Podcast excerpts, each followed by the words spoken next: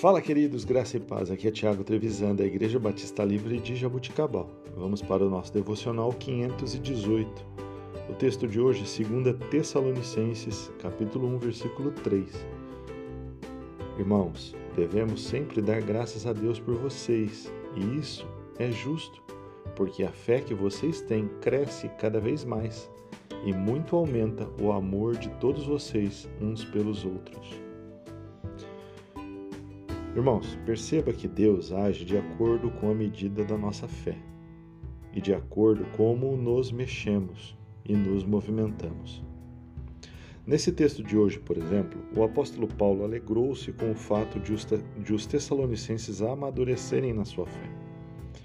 Perceba que as dificuldades que enfrentavam foram um impulso importante para o crescimento espiritual.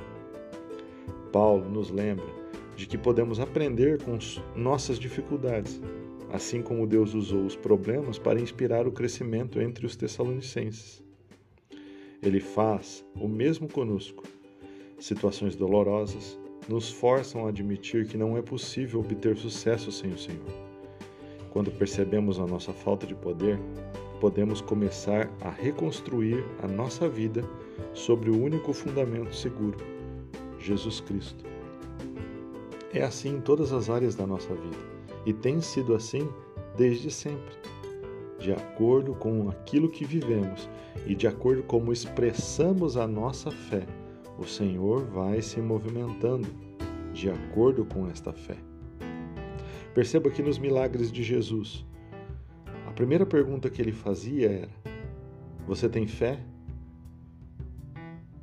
E a resposta das pessoas ali atendidas por ele é de que elas tinham fé.